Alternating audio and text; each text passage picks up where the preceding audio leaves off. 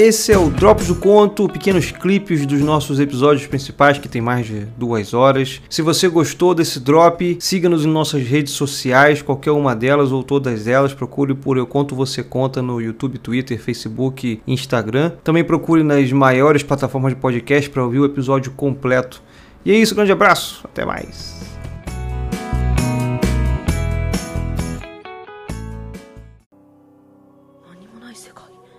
何もない世界誰もいない世界自由な世界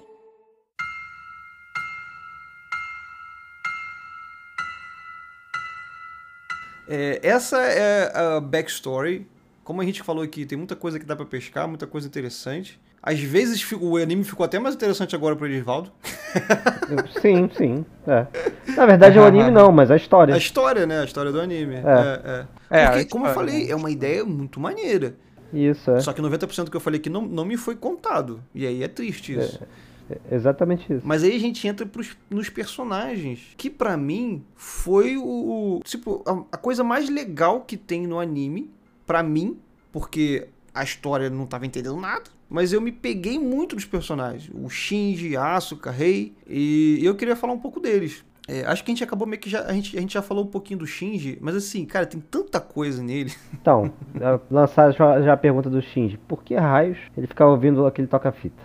Cara, então, o Shinji pra mim, o Shinji Asuka Rei, eles trazem um dos temas principais do anime pra mim, que em inglês eles chamam de coming of age, que é tipo um amadurecimento, é você sair da sua Isso. fase infantil e começar a se tornar um adulto ou um pré um pré-adulto. Enfim, você começa a despertar como um ser humano e começa a se descobrir. E, pô, cara, você quando era adolescente você não era fissurado em ficar ouvindo música o tempo todo não? A música fez parte da minha adolescência de um jeito que Não, tudo bem, mas é, é- é porque o jeito que.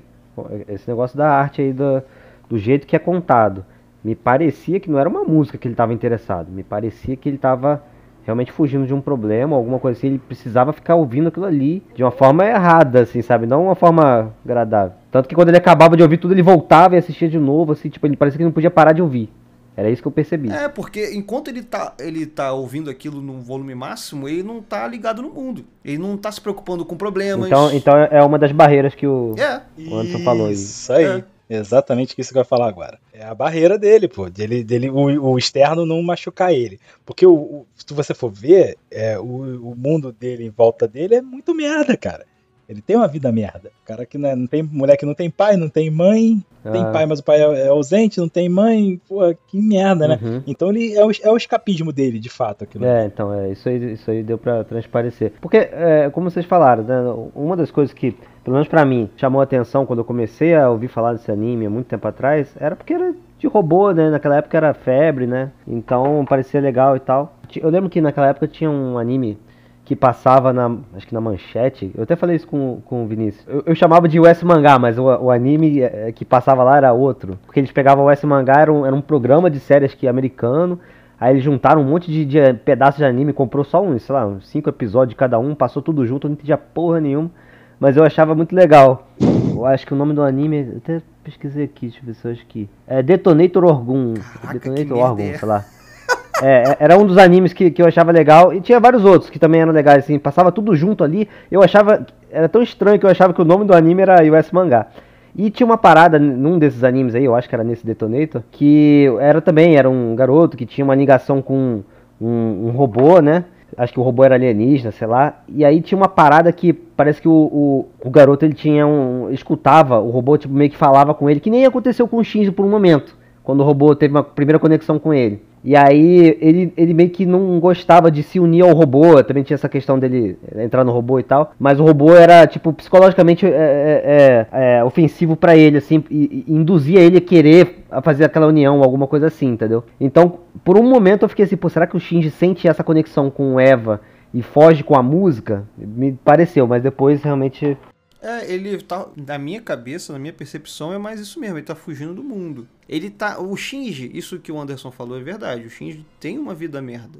O Shinji tem muita coisa ali nele como personagem. Ele fala do impacto da criação de uma criança. Olha, olha o que acontece com uma criança que cresceu com um pai ausente, com uma mãe falecida, e, sabe, cresceu sob a instrução de um sensei que ele fala, que é um personagem ausente, que também você não vê o sensei dele. Então ele ele fala disso. Enfim, an- antes de falar das outras coisas que ele fala, né? O, o Anderson falou, tipo, ah, a vida dele é uma merda? Sim, é uma vida muito ruim. Mas tem várias formas dele reagir a isso. Porque a vida dele não é a pior de todas. Ele ainda é o filho do líder da Nerve. Ele tem acesso a coisas que muita gente não tem. Ele não passa fome. Mas ele, ele é uma criança muito Ele triste. tinha a ausência da, da criação do pai, né? Que era por isso que ele era É. tão fissurado, né? Queria ver o pai e tal. É aquela parada. Você pode ter tudo material, mas às vezes, pra ele, porra, o pai tá no aniversário, É, o pai é. tá ali do lado dele dar um abraço, era muito mais importante. E entendeu? era, né? Isso o dinheiro não compra.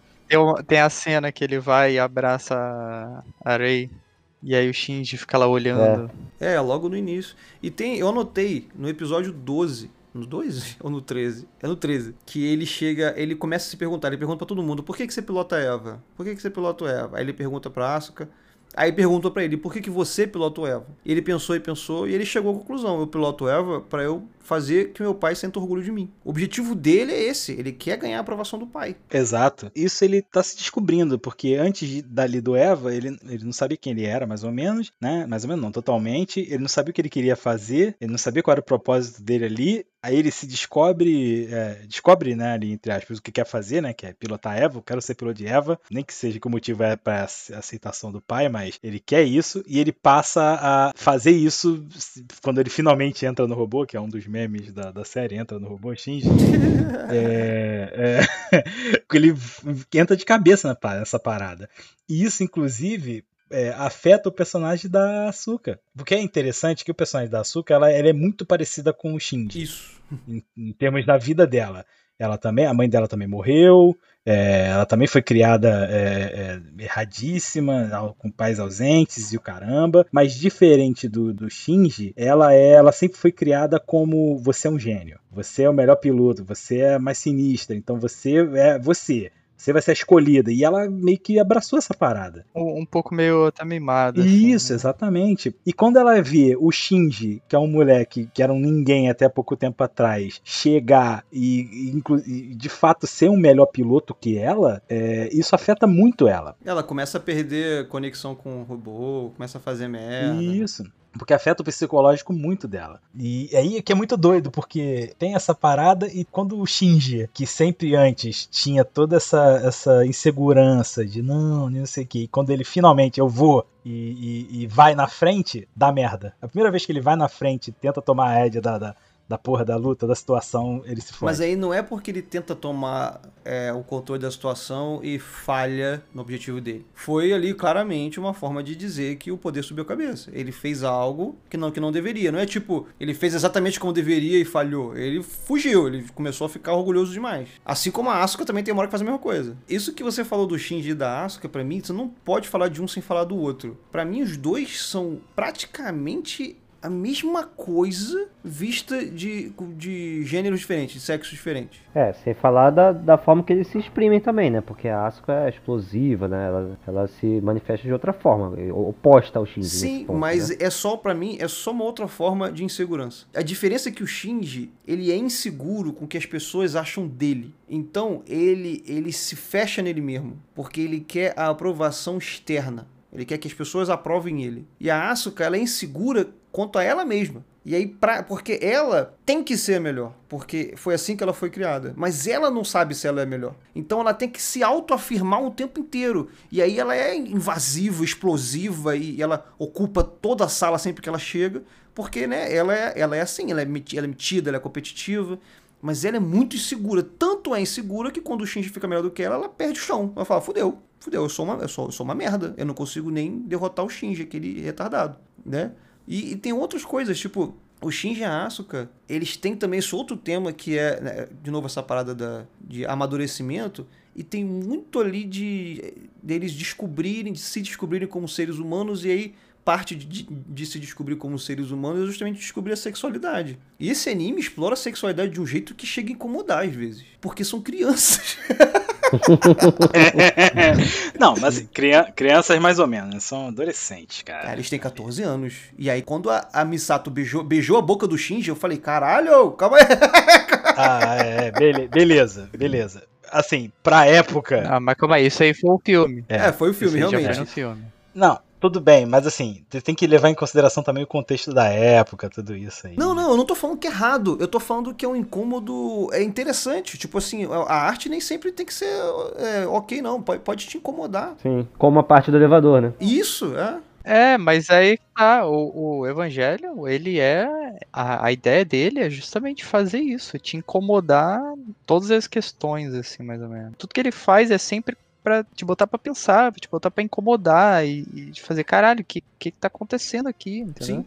Então, a, par- a parada é isso, e assim, essa é a idade, de fato, que você tá se descobrindo, né? Mas não só psicologicamente, é, é, sexualmente e fisicamente É. também. Né, né, nessa época da vida aí, entre os 14, 15, 16, 17 anos, que tá tudo mudando no teu corpo, tudo mudando na tua cabeça, no mundo em volta de você. Então você começa a fazer essas ideias, essas descobertas, inclusive é, nesse aspecto também. Tanto é que, porra, tem a cena lá do, do, do apartamento que tá o, o Shinji e a Asuka e rola o beijo deles. E tu vê que é um beijo muito estranho, bicho. É tudo errado, brother. É, que tipo, é muito bagulho de adolescente. É, e aí ela praticamente, né. Tapa a respiração dele. Isso, é, ele prende o nariz dele. Aí, porque aí, olha aqui, mais uma vez a direção de imagem dessa, desse anime, né? É, ela tapa o nariz dele, aí ele vai ficando vermelho, aí mostra a mão dele, aí a, a cena desce, né? Mostra o beijo, aí desce pro quadril deles e tal. E aí mostra ali, né? Porque é de, é de propósito, mostra a região pélvica deles lá e tal. Aí ele vai ficando vermelho, roxo, não sei o que, aí o pinguim passa. Esse Olha, pinguim é demais. é, aí ele passa, olha, abre a porta do bagulho, sei, deita e. E tipo, você porra, sabendo que ele, que ele e- tá sem respirar esse tempo todo, o pinguim andando Isso. devagarinho. Exatamente, aí tu, caralho, ele vai ficando branco, caralho, vai morrer, que porra é essa? É muito doido mesmo, cara. É maneiro, cara. Mas é uma metáfora, é uma metáfora daquela experiência pra ele. Sim. Entendeu? Que, assim, quantas pessoas tiveram um primeiro beijo maravilhoso, né? Uhum, exato.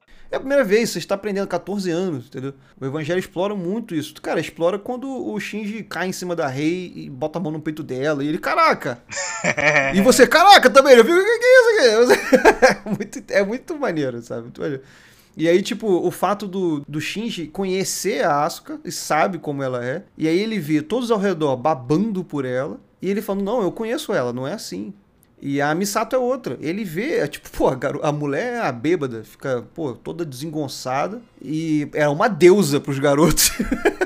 É, ela, ela já é uma mulher, já, né? Mas a vida dela é completamente louca, bagunçada. Ela tem um monte de problema psicológico, inclusive, também. E, e é isso, né? Porque como o Shinji tá morando com ela, ele vê o, ela de verdade. Quando você sai na rua, você meio que se monta, né? Todo mundo, você não mostra pro mundo externo 100% de você sempre. Só quem convive com você vê os teus baixos e os teus altos também, entendeu? No dia a dia. Ela fica lá na frente dele só de shortinho e camiseta, sem mais nada. E as camisetas cavadas bizarra, é, bebendo pra caralho, dorme toda torta, e porra, o apartamento é uma zona, tem a porra de um pinguim morando com ela, e tu, porra, entendeu? E tu fala, cara, ela não- ele sabe, ela não é isso tudo aí não, gente. Isso acontece com o, o Boruto, né? Na, na história do. seguida do Naruto lá, que o Boruto ele vive com o pai dele. E aí o pai dele que é, o Hokage, todo mundo idolatra, mas o Boruto tem exatamente essa sensação, né? Ele é todo desorganizado, é, não, não é tudo isso que vocês acham e tal, é só porque é o Hokage, eu vivo com ele que eu sei. Eu, eu vou ser um ninja melhor que ele, digamos assim, né? Então também tem essa. Cara, e falando nisso, falando ne- nessa figura materna ou paterna, a Misato, eu, cara, é uma personagem incrível, cara. Ela, pra mim, é, é a heroína do anime. Tipo assim, é óbvio que o, o foco é no Shinji, mas o Shinji tem aquela coisa de criança escolhida, que isso tem muito em, em história japonesa, pelo menos em anime e videogame, que é um, um, um garoto, geralmente é um garoto, mas pode ser uma garota também, que é um merda, que não sabe absolutamente nada, que é um, um, um lerdo, mas acaba é o herói, é a pessoa que mais sabe fazer tudo, que é o Shinji. E o Shinji tem todo o arco dele. Mas a Misato, pelo menos pra mim, foi a personagem que mais eu consegui me identificar. É um, é um- é um personagem cheio de defeito, tem defeito pra tudo quanto é lado, é muito humana. Ela é a personagem pra mim mais humana da série. E ela sozinha, ela luta pra fazer o que é certo o tempo todo. Então eu vejo ela mais uma heroína do que o Shinji, que meio que segue com o flow, né? Tipo, ah, agora tem que fazer isso aqui? Eu vou fazer isso aqui. Mas a, a Misato, ela é a figura ma- materna pro Shinji, Sim. que ele não teve. É, não, mas é, em termos de personagem, é, é isso acho que você falou mesmo, Sarah. De ela praticamente quem toca a coisa, o anime, né? Na verdade. É, ela coordena as crianças, ela cuida das crianças, ela dá um apoio moral. E por outro lado, o pai do Shinji, que teoricamente é o cabeça, é o cara que tem aqueles planos do xadrez 5D, sabe de tudo. Porra, ele parece que conta com a sorte pra caraca. Se não é aquela mulher. Ô, ô, é, cara. Cara, Né? e, e ela dá a vida no final, né? Ela é, faz o sacrifício maior de todos, assim. Pra mim, a melhor personagem do, do seriado é a Misato. É, porque acho que é por causa disso. Ela, ela o tempo todo tá tentando fazer o que é certo. Então, claro, você pode pensar que tem coisas que incomodam, né? Tem aquela, aquele lance dela lá com o namorado e. Enfim, ela tem umas, umas cenas que você vê a parte mais é- errática dela, né? Não, mas ela, ela é errática o tempo todo. Ela bebe cerveja no café da manhã, cara. Mas o que eu acho mais interessante da Misato é que é, é isso que vocês falaram. É, ela controla tudo, ela comanda um monte de coisa, ela, porra, certa, quer sempre fazer o certo, não sei o quê, coordena as crianças, coordena a neve, que sei que caralho, as a quatro, mas a vida dela é um caos. É, é, isso aí. Ela tá tentando organizar o mundo, mas ela não organiza a própria vida. Exatamente. É isso que é muito interessante, entendeu? E quanta, quanta gente é assim É. também, né, brother? Por aí.